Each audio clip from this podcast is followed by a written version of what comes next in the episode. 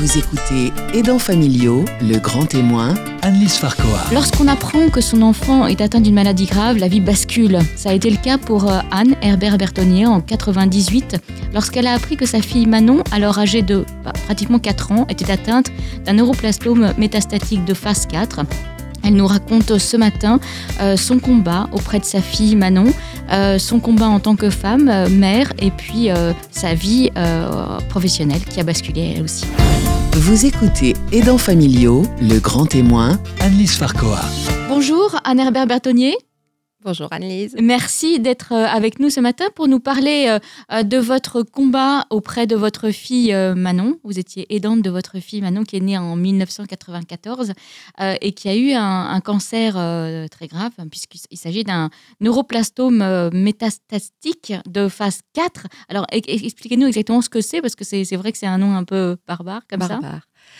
Alors en fait, le neuroblastome est le premier cancer à tumeur solide de l'enfant de moins de 6 ans et qui touche environ 150 enfants par an en France.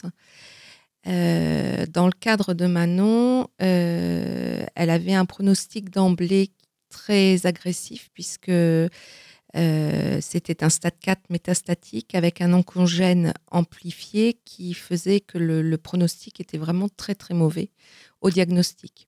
Alors, comment on vous a annoncé ça et comment est-ce que vous avez réagi à ce moment-là?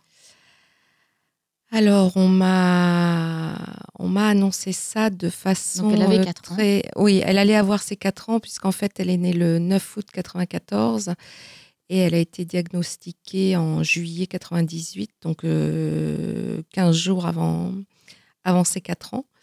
Comment ça euh, s'est manifesté? Comment vous avez compris qu'il y avait un petit problème? Les premiers symptômes sont apparus en mai euh, où certains jours, euh, je pouvais la prendre dans les bras euh, sans qu'il y ait aucun problème. Et puis le lendemain, je ne pouvais pas la toucher, elle hurlait de douleur. Et en fait... Elle, savait dire où elle avait mal? Non, elle, elle, avait mal partout. Quand, quand elle avait mal, elle avait mal partout. Elle ne savait pas préciser où elle avait mal. si ce n'est que quand je la touchais, je la prenais dans les bras et elle hurlait tellement elle avait mal. Et le lendemain, il n'y avait plus rien. Et euh, donc, on, a, on est allé voir le, médecin traitant. En fait, son médecin traitant qui l'a suivi depuis qu'elle avait 18 euh, mois était en congé. Donc, en désespoir de cause, je suis allée consulter aux urgences d'une clinique qui était notre clinique de référence. À l'époque, on habitait à Agen. Et, euh, et là, aux urgences, on me dit non, non, vous inquiétez pas, c'est une gastro.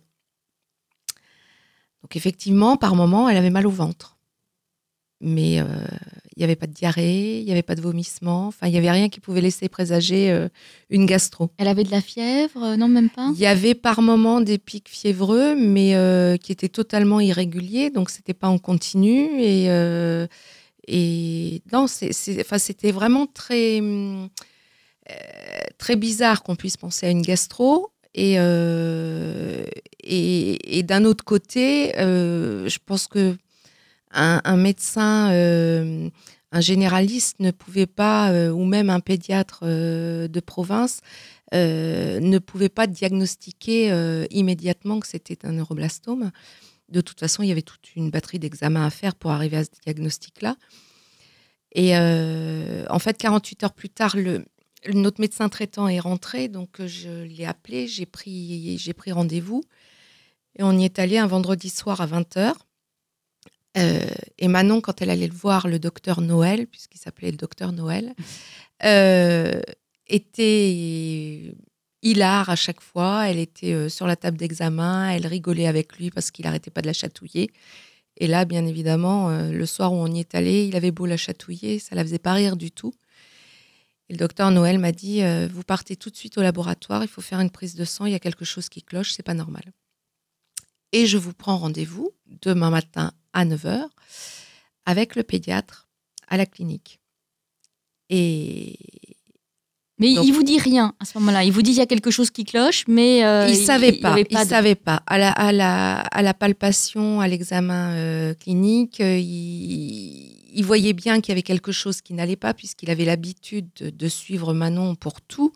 Et, et là, le fait qu'elle soit en dans une telle souffrance au moment où il la voyait, euh, pour lui, il y avait quelque chose, mais il ne savait pas dire quoi. Donc c'est pour ça qu'il nous a envoyé faire le, bilan sanguin. Et en fait, il m'a rappelé à 21h30 puisqu'il avait eu les résultats et euh, il y avait une CRP élevée donc qui indiquait un syndrome inflammatoire fort.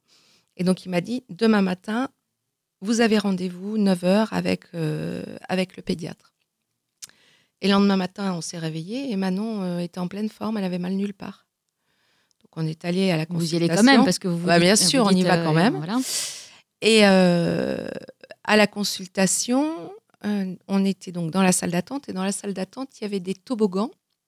Il y avait, enfin, il y avait plein de choses pour que les enfants puissent jouer, notamment des toboggans. Et Manon euh, était à fond sur le toboggan et elle faisait des roulades euh, avant, arrière. Enfin bref, comparé à la veille, il y avait, enfin, on pouvait même pas imaginer ce qui se tramait. Et le pédiatre. Donc là, à ce moment-là, vous n'êtes pas trop inquiète. Vous dites, si, parce que ça durait déjà depuis un petit moment, donc je me disais, il y a quand même quelque chose qui ne va pas. Mais, je, mais j'étais à milieu d'imaginer ce qu'on a eu comme diagnostic. Et, euh, et le, pédiatre nous fait rentrer dans son cabinet, examine Manon, qui rigole. Il lui palpe le ventre, etc. Et, euh, pas de douleur. Pas de euh. douleur, rien, elle rigolait. Et hum, le docteur Noël, donc mon médecin traitant, appelle pendant la consultation parce qu'il voulait absolument avoir l'avis de son confrère. Et son confrère lui dit non, non, écoute, moi je confirme un gastro, il hein, n'y a, y a rien d'autre d'alarmant. Bon, et on repart avec la batterie de médicaments pour une gastro. Et en fait, Manon partait euh, pour les vacances chez mes parents. Donc maman venait la chercher 4-5 euh, jours plus tard. On était on était fin juin, euh, tout début juillet. On devait être dans les, premières, les premiers huit jours de juillet. Et maman vient récupérer Manon donc le vendredi. On était non j'ai une mémoire des dates énorme. Alors je peux dire qu'on était le vendredi 11, le vendredi 10 juillet. Ah oui, vous avez une sacrée mémoire parce qu'effectivement c'était. oui, vous, allez, vous allez comprendre pourquoi. On était en 98. Et donc, on était le, vendredi 10 juillet. Maman récupère Manon, la ramène à Sainte. Et en fait, le samedi, rebelote, elle souffrait le martyr. Et euh, papa et maman avaient vu, parce qu'on était descendus chez mes parents pour euh, fêter mon anniversaire, donc en juin, ils l'avaient déjà vu pas bien. Et euh, maman n'a fait ni, une ni deux. Elle est partie à l'hôpital, aux urgences. où là, elle a été dirigée vers la pédiatrie. Et à l'époque, moi, j'habitais encore à Agen.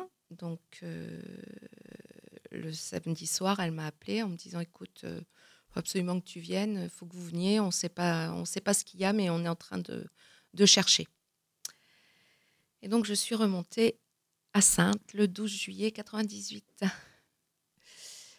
Et le 12 juillet 98 au soir, la pédiatre qui, était absolument adorable à Sainte euh, m'a dit on va faire toute une batterie d'examens, mais on pense à un lymphome.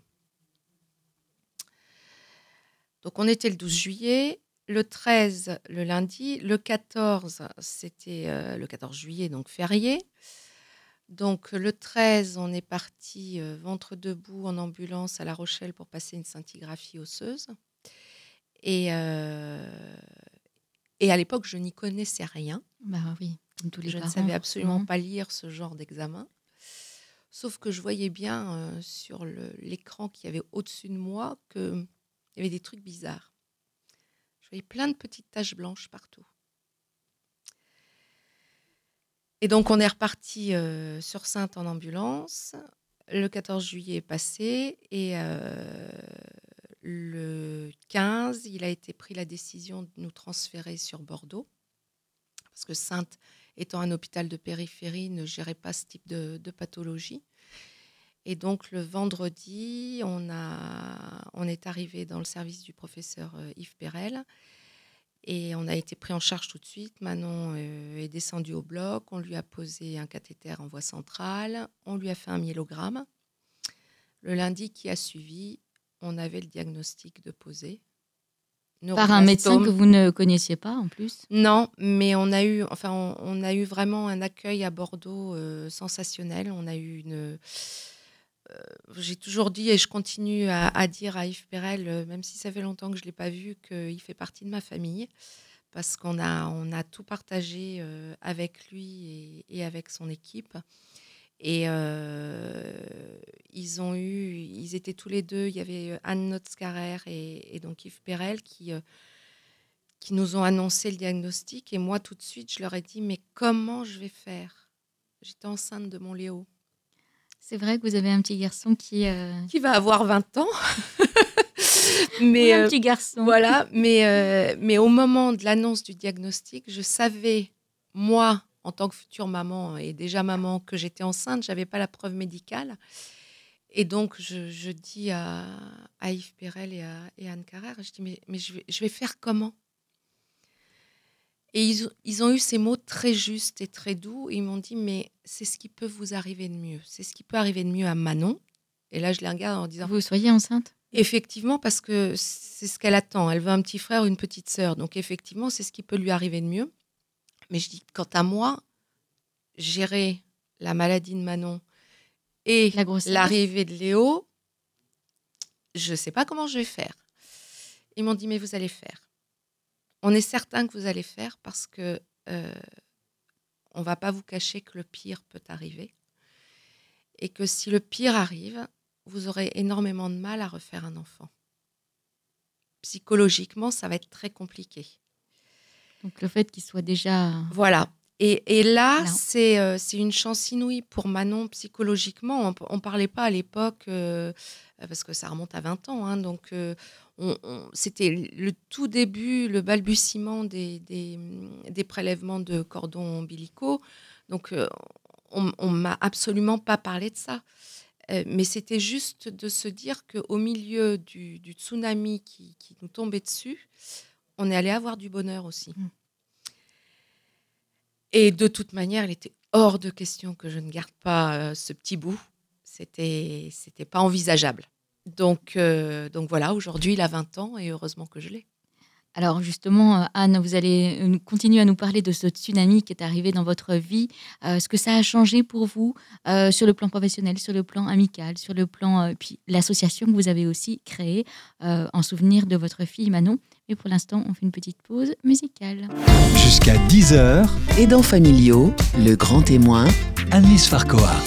Nous sommes toujours avec Anne-Herbert Bertonnier pour parler de votre fille Manon, euh, qui, euh, qui malheureusement nous a quittés en 98 non, en 2002. En 2002, pardon. Elle a été diagnostiquée en 98. Là, on en était à 98, effectivement, les premiers, euh, les, débuts de ces premiers traitements. Alors, qu'est-ce que ça a changé pour vous? Vous en étiez où euh, professionnellement?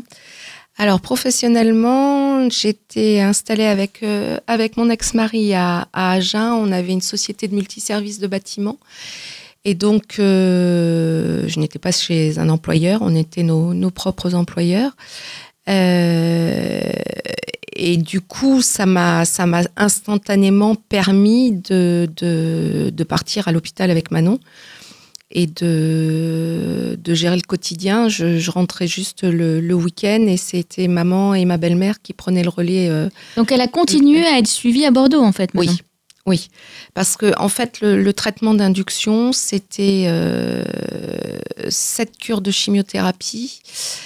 Euh, une cytaphérèse, c'est-à-dire un prélèvement de cellules souches de moelle entre la septième et la huitième, la huitième étant juste avant euh, l'autogreffe. Il y avait une exérèse totale de la tumeur et, et après l'exérèse totale de la tumeur, donc à nouveau grosse chimio et autogreffe de cellules souches de moelle. Donc du coup, toute cette phase-là, tout le traitement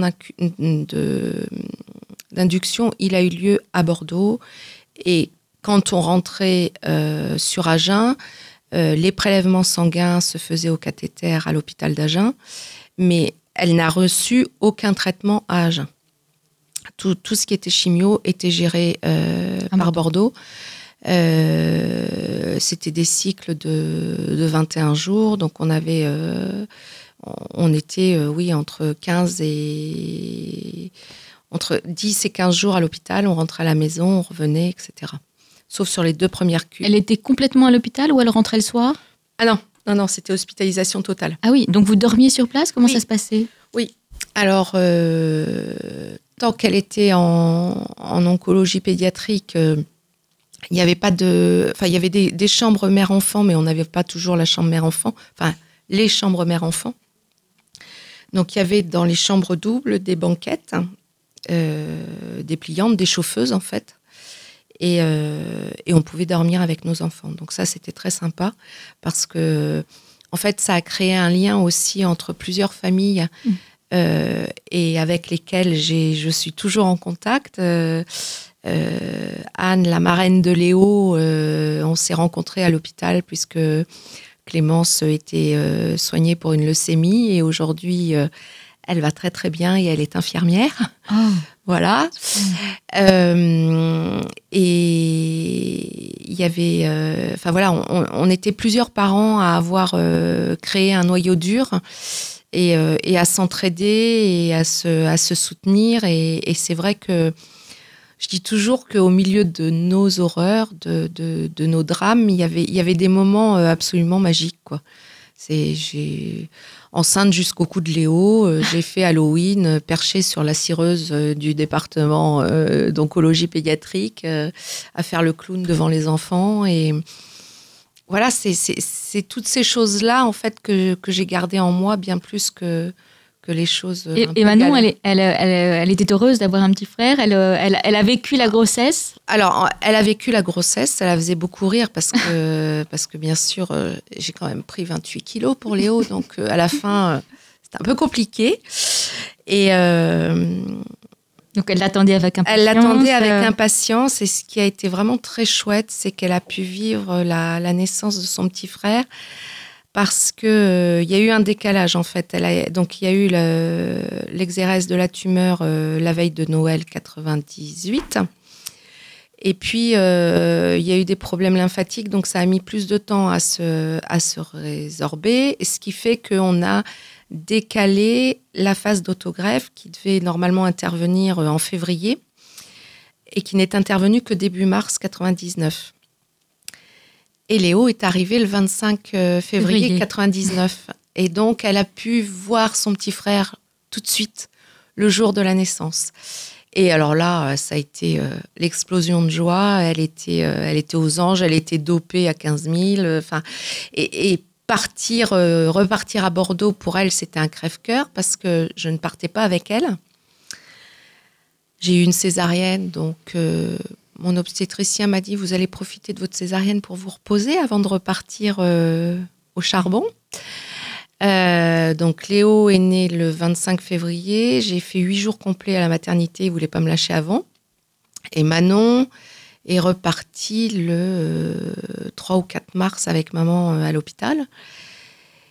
Et en fait, moi, je suis arrivée avec Léo le jour où elle rentrait au stérile pour, euh, pour la phase d'autogreffe. Donc, elle a quand même pu voir son petit frère avant de rentrer. Et, euh, et puis après, bah, Léo, il suivait tout le temps. Donc, euh, il était avec moi à l'hôpital. quand, alors ça, je l'ai fait, je l'ai fait deux, trois fois au début parce que Manon voulait le voir. Puis un jour, Manon m'a dit, maman, c'est trop dur de voir Léo derrière la vitre. Euh, laisse-le chez ma reine. Il faut savoir que je l'ai allaité. Donc au début, je l'allaitais euh, bah, derrière la vitre. hein. donc je sortais pour aller allaiter Léo. Et puis bah, après, euh, j'ai sorti le tire-lait et, j'ai tiré mon lait pour que, que sa marraine puisse lui, lui donner les biberons. Et moi, je l'allaitais le matin ou le soir, puisque quand, quand Manon était en secteur stérile, je ne pouvais pas dormir à l'hôpital. Donc, euh, je dormais chez la marraine de Léo, donc chez Anne. Alors là, on en est à 8-9 mois après l'annonce du diagnostic, c'est ça? Euh, On, est en est à 9 mois, 99. oui, voilà, on est mars, euh, mars 99, on est à pratiquement. Qu'est-ce que les mois. médecins vous disent à ce moment-là? Est-ce que vous posez des questions? Est-ce que vous n'en posez pas? Est-ce qu'on vous, est-ce que, J'ai posé des questions tout le temps, je leur ai dit. euh, qu'est-ce qu'ils vous disent? Alors, si on reprend l'annonce du diagnostic, ils nous ont dit on va être honnête avec vous, vu comment elle est métastasée, on n'est vraiment pas certain qu'elle aille au bout du protocole d'induction. Sauf qu'elle a défié toutes les lois et qu'elle est allée au bout et qu'elle a tout supporté, qu'elle a tout encaissé et que, et que tout s'est bien terminé puisque euh, on a fait l'autogreffe et qu'on est arrivé à une rémission. Mais pendant toute la phase du, du, traitement d'induction, non seulement j'étais une maman très active, très présente, mais Manon était du haut de ses 4 ans et quelques, très demandeuse d'informations. C'est-à-dire que quand euh, le premier jour euh, de, la première chimio, moi j'étais un peu en mode euh, stress maximal. Donc j'ai pas fait un coup sympa à maman, mais je lui ai dit écoute, je te laisse avec Manon, je descends fumer une cigarette. Et puis quand je suis remontée, la chimio était branchée. Et sur la table de nuit, il y avait un pouce seringue avec une, énorme seringue je rentre dans la chambre, je vois ce pouce seringue, et puis je savais que la chimio était branchée sur le caté euh, central, mais euh, le pouce seringue, on avait dû me le dire, mais c'était rentré par une oreille et c'était ressorti par l'autre. Et je dis à maman, je dis, mais c'est quoi ce pouce seringue? Et Manon me regarde, elle éclate de rire, puis tu comprends rien et tu suis rien. Hein. C'est du zophrène et c'est pour pas que je vomisse avec la chimio.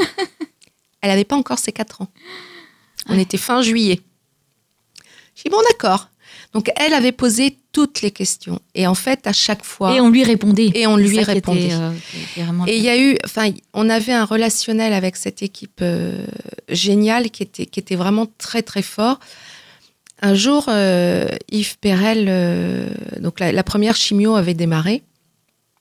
Et Yves Perel rentre dans la chambre et dit à Manon on commence à discuter de tout et de rien. Et puis il lui fait J'ai une question à te poser. Euh, tu penses que papa et maman, ils vont moins t'aimer quand tu n'auras plus tes cheveux? Et alors moi, je me glace, je le fusille du regard, mais je dis rien. Et Manon le regarde, me fait T'es nul, hein. ça changera rien, ils m'aimeront toujours. Hein. et après coup, quand, quand il est sorti, je l'ai suivi et, et, je lui ai dit, mais je dis, mais pourquoi vous avez posé cette question? Moi, ça m'a ça m'a révolté. J'avais envie de vous, vous, fusiller. Et il m'a regardé avec beaucoup de tendresse et il m'a dit Mais vous voyez, c'est votre fille qui vous a apporté la réponse. Je savais ce qu'elle allait vous répondre. Je savais ce qu'elle allait dire. Parce qu'on parce qu'on a l'habitude de voir ces enfants-là. Et c'est un moyen pour nous et pour eux de dédramatiser cet état de fait qui est, qui est oui, le, jour où on voit son enfant euh, avec plus un seul cheveu sur le caillou, euh, effectivement. Voilà, c'est en tant que parent, c'est juste euh, innommable comme, comme, comme sentiment, comme ressentiment. Mais en fait, on se rend compte que eux, ils le vivent pas si mal que ça. Je dirais même que Manon, elle l'a bien vécu. Elle en a même fait un jeu après parce que donc elle a eu à l'issue de l'autogreffe 18 mois de, de rémission aucun signe de la maladie. Alors, qu'est-ce qui s'est passé pendant cette rémission? Elle n'avait plus de traitement? Plus de traitement. Et là, vous vous dites, euh, ça y est, on est tranquille? Ça y est, on est, on est sauvé? Ou est-ce que ça, reste quand même... Euh, moi, j'ai toujours gardé au fond de moi que le pire pouvait arriver. Je l'ai toujours enfoui. Par contre, ça m'a jamais empêché de vivre comme si tout allait s'arrêter euh, le lendemain. C'est-à-dire que j'ai, on a tout fait à 300%. Mais en aucun cas, en aucun cas, je, je ne voulais me voiler la face pour, pour, pour me dire que si jamais un jour ça devait vraiment arriver, je serais pas préparée. Et c'est toujours ce que j'ai dit, c'est que moi, j'ai eu quatre ans pour me préparer au pire. Et je pense à tous ces parents d'enfants qui n'ont pas le temps de se préparer. Parce que leur enfant est fauché sous leurs yeux par une voiture, parce que leur enfant est enlevé et qu'on ne sait jamais ce qu'il devient. J'ai en mémoire euh, la petite Manon, euh, Marion Wagon à Agen, puisqu'à l'époque on habitait euh, à Agen quand Marion a été a disparu. Et voilà, je, préfère, c'est peut-être dur ce que je dis, mais je, je préfère mon calvaire. Parce que vous avez eu le temps de profiter de Manon à fond. Tout à fait. Et puis, eu le temps de lui dire au revoir aussi. On a, on a vécu tout à 300%. Donc, ça, pour moi, ça n'a pas de prix. Ça n'a vraiment pas de prix. Alors, dans la suite de l'émission, on continuera à parler de Manon, évidemment, euh, de Léo, et euh, de ce que ça a changé, de ce que la maladie euh, de Manon a changé aussi dans votre vie, parce que vous êtes complètement transformée, vous n'êtes plus la même Anne. Euh, mais pour l'instant, on fait une petite pause. Jusqu'à 10h, Aidants familiaux, le grand témoin, Annelise Farcoa. Nous sommes toujours avec Anne Herbert Bertonnier. Euh, Vous nous parlez euh, depuis le début de l'émission de votre fille Manon, qui est née en août 94 euh, et qui a malheureusement eu une maladie très grave, un cancer, euh, à l'âge de 4 ans. Elle avait même pas 4 ans hein, quand euh, ça a été diagnostiqué. Là, on en est euh, au moment où elle était en rémission. Donc, euh, vous vous dites quand même, il faut faire attention, il faut rester gi- vigilant. Vous vivez à, vous nous l'avez dit, hein, 200%. Professionnellement, vous aviez repris une activité? Non, j'avais pas encore repris d'activité puisqu'on est en on est en juin 99 quand quand la rémission officielle est, est posée et je suis encore à Agen. Et, euh, et donc je, je, enfin je, je gère le- l'entreprise, mais je, n'ai pas de véritable euh, activité professionnelle. Je me concentre vraiment euh, sur les enfants. Et c'est vrai que bah voilà, la vie reprend le dessus et qu'on se dit euh, chouette. euh, on ne sait pas combien de temps ça va durer, mais on va bien en On en profiter. profite. Voilà. Et alors justement, euh, on en profite comment? Alors est-ce que votre vie sociale avait changé? Est-ce que votre vie familiale avait changé? Est-ce que vos relations avec vos amis, par exemple? Alors, j'ai toujours été très, très entourée par euh, ma famille. Euh, ma belle famille, ma belle-mère a été très, très présente, même si euh, mon ex-mari ne l'était pas. Ma belle-mère a été vraiment très, très présente. Euh, donc mes parents bien évidemment. Et puis euh, mes amis euh, mes amis ont été vraiment très présents ils n'ont pas fui ils ont pas enfin j'ai j'ai pas eu de De rupture j'ai eu ou vous êtes pas senti isolée Non, absolument pas, jamais. Alors je pense que ça tient beaucoup à ce que à ce que je suis déjà naturellement, ce que j'étais déjà naturellement avant avant la maladie de Manon. C'est-à-dire que moi les amis, pour moi c'est sacré et que on on se voit ou on ne se voit pas, on peut ne pas se voir pendant très longtemps, mais en fait, quand on est amis, euh, c'est pour la vie. Et Quoi qu'il euh, arrive. quoi qu'il arrive, quoi qu'il se passe. Donc euh, effectivement, euh, non, j'ai été vraiment très très très soutenue et euh, et Manon aussi. Il n'y a, pas eu de, tabou en fait lié à la maladie et et les, les enfants qui euh, qui côtoyaient Manon, donc ses petits copains d'école ou ou les, les enfants de des amis, en fait c'était naturel. Manon était malade, ok, mais ça changeait quoi? La vie, euh, la vie, elle était là, donc euh, on continuait à vivre comme d'hab. Il n'y avait pas de. J'ai vraiment pas euh, senti ni vécu de rupture et Manon ne, l'a pas vécu. Sauf quand elle n'a plus pu être scolarisée et quand elle a, quand elle a rechuté. Donc elle a rechuté au bout de 18 mois. Voilà, elle a rechuté en décembre. Comment vous vous en 2000. êtes rendu compte? Eh ben, c'était Les bilan. mêmes symptômes? Ah Alors, un non. bilan, d'accord. zéro symptôme. Il y avait rien, il y avait aucun symptôme qui pouvait euh, dire qu'elle euh, qu'elle rechutait. Alors en fait, il faut savoir que je me suis séparée du père des enfants en janvier 2000 et donc on est venu habiter, euh, on a quitté Agen et on est venu habiter Sainte. Donc à côté de chez mes parents, on était à 60 mètres. Et, et donc là, on a reconstruit notre vie. Léo et Manon scolarisés. moi qui retrouve une, activité professionnelle. Euh, et, donc euh, la vraie vie, quoi. Et puis, euh, ben, on avait des bilans donc tous les tous les six mois. Donc, on avait eu un bilan en juin 2000 qui était parfait. Et puis décembre 2000, euh, on va à Bordeaux pour pour la scintigraphie osseuse, le scanner. Et puis en fait, à la scintigraphie osseuse, Manon est arrivée en, en médecine nucléaire en patinette. Donc elle était à fond. Euh, le, le médecin la voit arriver, elle me regarde, elle me fait Oh, elle est en pleine forme. J'ai dit Oui, oui, tout à fait. Je dis Vous allez nous le confirmer. Et je sais pas, je pense que, enfin, en tant que maman, on doit avoir des instincts, on doit, on doit pressentir des choses. Et donc, on rentre dans la, dans la salle de, de scintigraphie. Manon est installée sur la, sur la table. Alors, elle, elle ronchonnait parce que elle en avait marre, en fait. Euh, il y en avait ras-le-bol des examens. Et, là, je vois les fichiers, enfin, les, images commencer à s'afficher. Et je revois des points blancs. Donc, je comprends que la rechute est là. Même s'il y a absolument rien qui peut la laisser présager. Elle pète le feu, elle a mal nulle part, elle mange comme quatre, elle est gaie, elle chante, elle rit, elle... enfin c'est la vie. Et là, le médecin vous, vous, vous annonce ça Alors en fait, quelque on, chose on sort, on sort de la salle de- d'examen, donc les clichés euh, sont récupérés par, euh, par le médecin qui les, qui les regarde et tout, et elle vient nous voir dans la, dans la salle d'attente. Et euh, elle me dit euh, Alors Manon, ça va comment? Ben, Je dis Vous avez vu en arrivant, ça va super bien. Et ironiquement, je lui dis Chose que vous allez nous confirmer au vu des clichés. Et là, elle m'a regardée en me disant Mais non, je ne peux pas vous le confirmer. Et on a dit les choses. Manon était là. On n'a pas fait sortir Manon ni quoi que ce soit. Et euh, parce que je, Manon elle- avait 6 ans à l'époque. oui, elle a- et puis elle, elle comprenait tout. Elle avait, euh, elle avait la maturité qu'ont ses enfants qui, euh, qui fait que nous, on, on- on- on se, on se voile ou on se cache ou on, se tait les choses alors qu'on les sait. Euh, les enfants, ils sont cash. Donc, euh,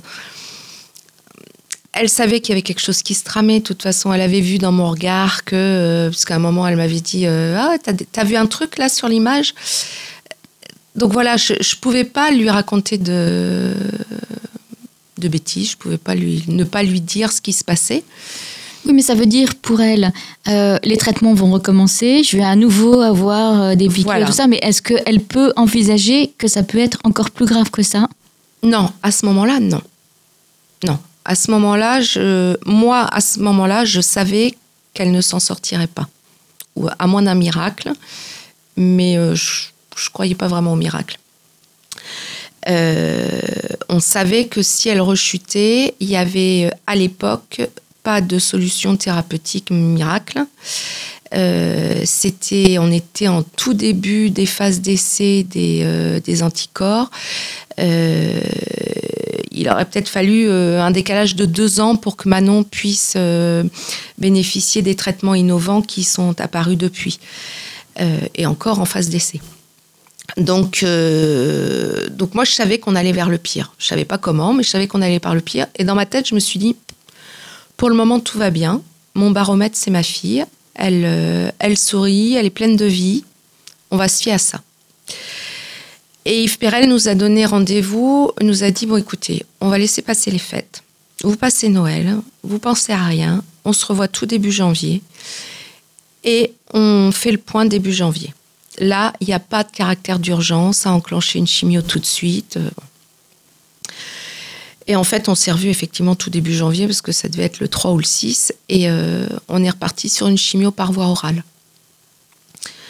Donc il a expliqué à Manon, euh, bon ben voilà, tu vois, t'as pas besoin d'être Donc, plus hospitalisé, léger, euh, c'est euh, c'est- plus léger, c'est que des médicaments à avaler. Donc elle avait récupéré tous ses cheveux, donc a priori Ah oui, elle, oui. ne devait pas, elle devait pas les reperdre à nouveau.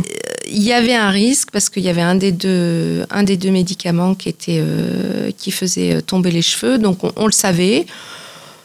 Ça lui a pas posé de problème en fait. Elle a dit oui, bah, je les ai déjà perdus, c'est pas grave, ça repousse, je m'en fiche. Donc, euh, donc voilà, c'était. euh, en fait, la vie continuait. Ok, il y avait des médicaments à prendre, mais euh, tout allait bien.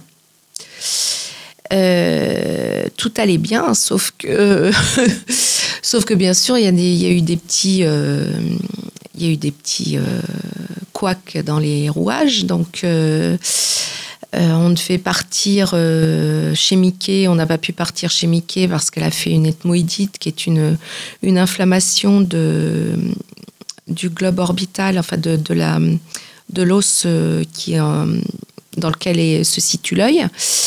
Euh, donc là, elle a été complètement défigurée. On avait l'impression qu'on l'avait frappée. C'était bleu complètement. Donc antibiothérapie à haute dose, hospitalisation pendant 10 jours. Donc là, elle était très très colère. Ça, c'était en février. Enfin non, c'était fin janvier. Donc on n'a pas pu aller chez Mickey, mais par contre, on devait aller à la neige. Donc on est parti à la neige. on est parti à la neige. Euh, donc là, elle a passé sa première étoile. On a eu Et elle était semaine toujours aussi en forme. euh, Toujours. Elle pétait le feu, elle a skié tous les jours. euh, Enfin bref, tout, tout- tout allait bien. Donc ça, c'était 2001. Euh, été 2001, on avait programmé de partir avec mes meilleurs amis en Espagne. Donc on avait loué en Espagne. Et à 48 heures du départ, des douleurs atroces. À nouveau, des douleurs osseuses. D'accord. Et donc, et donc bah, il, fallait, il fallait se dire on part ou on part pas? Et Manon, elle a dit on part. Donc on est parti. Euh, contre vents et marées parce que j'avais papa et maman euh, sur le pas de la porte en me disant mais ça va pas tu vas pas partir euh, c'est pas possible tu peux pas partir avec Manon dans cet état et Manon qui leur disait si si je pars si si on y va il on faut continuer à profiter à fond, voilà. à fond, à fond. et donc on est parti 15 jours en Espagne et, et on a eu 15 jours merveilleux le retour a été plus agité et malheureusement effectivement Manon ne s'en est pas sortie Non, alors on est, on est rentré en fait euh, donc de ce voyage d'Espagne euh, où tout s'est un peu euh, enchaîné. Donc là on était, on était en 2001, été 2001. il y a eu plein de complications jusqu'à ce qu'elle s'éteigne le 8 juillet 2002.